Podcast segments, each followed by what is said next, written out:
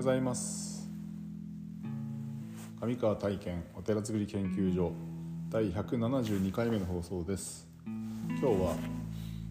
お寺づくり研究所の所長が決定しました。というテーマで話したいと思います。えっ、ー、と昨日ですね まあ伸び伸びになっていたえっ、ー、とお寺づくり研究所のえっ、ー、とまあ、ミーティングがあのありまして、えー、まあ、コロナの緊急事態宣言が発令されてしまって8月に開催しようとしていたものができなくなりその後もまあ伸び伸び、まあ、11月にも開催しようっていうことの話あったんですけど皆さんの都合があまり合わなくて、えー、昨日になってしまったんですけども まあその中で、まあ、あの私がこう勝手にですね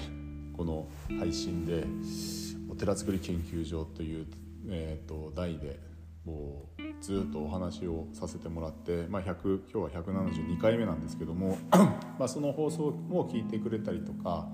まあえーと、呼びかけですよね。お寺づくり研究所っていうものを、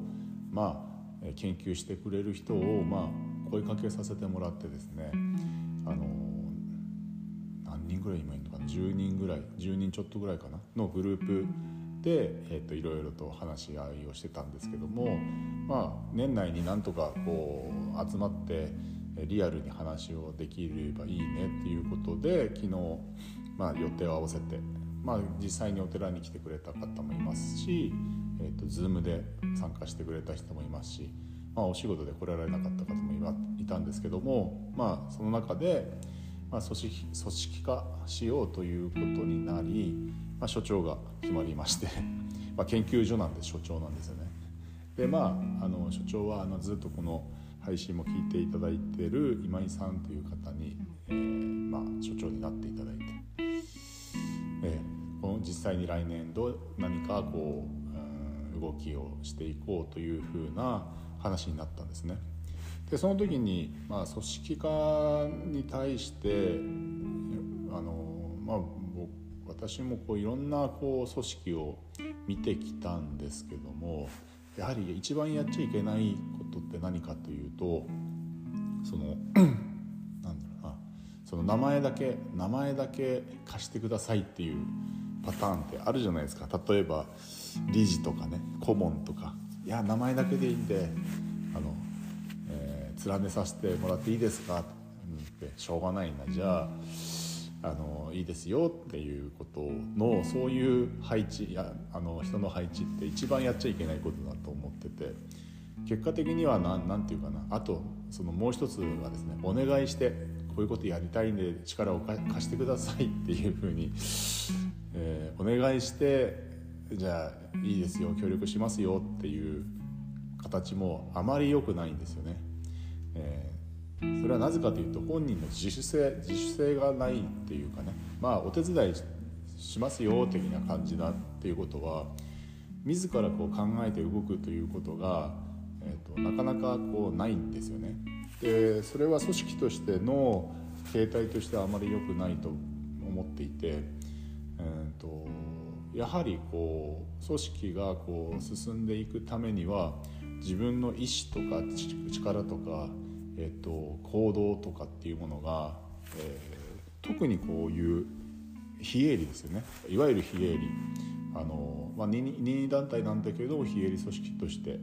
えー、企業ではないのでこのこのこういう組織、まあ、お寺も非営利組織なんですけどもそういう組織の中で大事なのはやはり自分の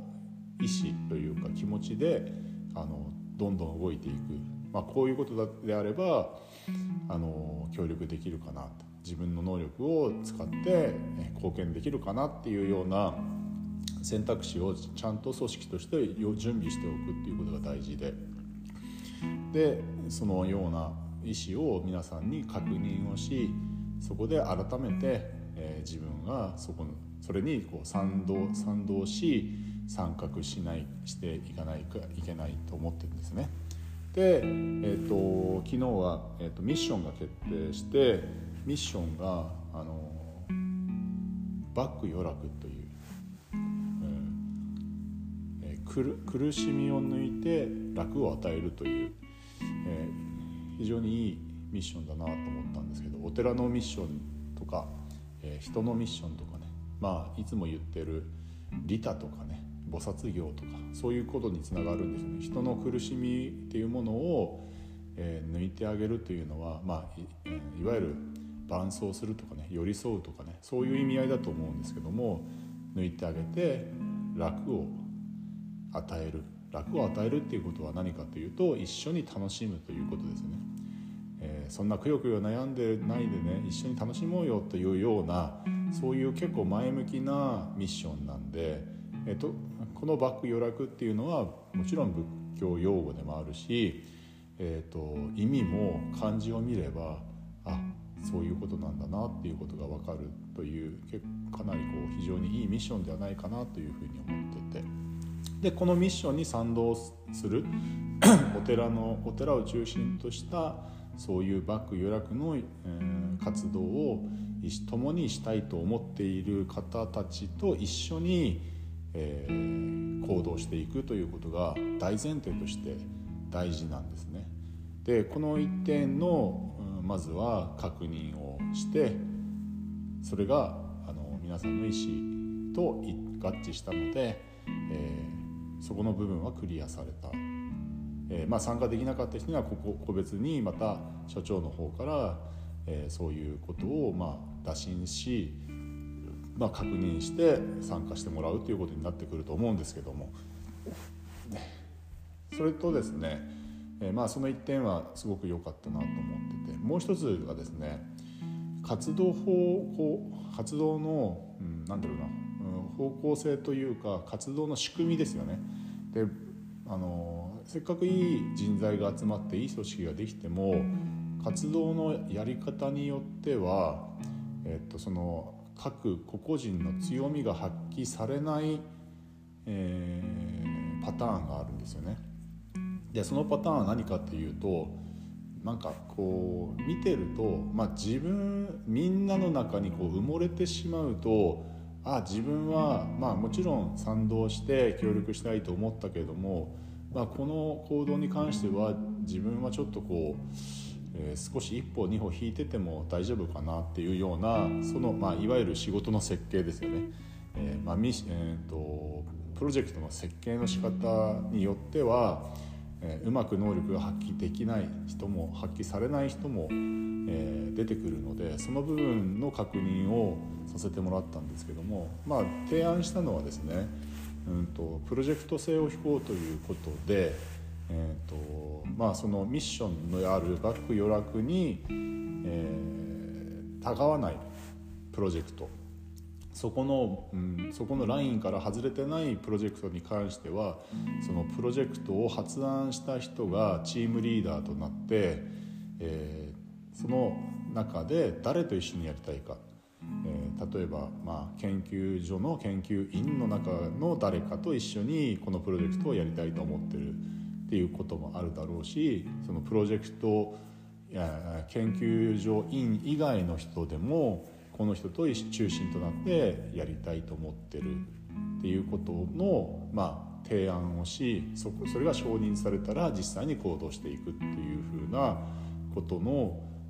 と、方針の方がより、えーと、なんだろうなその、具体的な動きになった時に、え、やりがいが出るんじゃないかなということをあのお伝えさせてもらってでそそこの部分が承認されて、えー、まあ、そういう形でじゃあやっていきましょうということになったのであの多分ですね、まあ、やる気のやる気のあるっていう言い方はおかしいけどもいろんなことをやりたいと思ってる人にしてはあのかなりやりやすい方法方向ではないかなというふうに思ってます。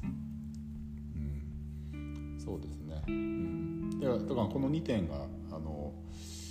この昨日の話し合いの中で、えーと、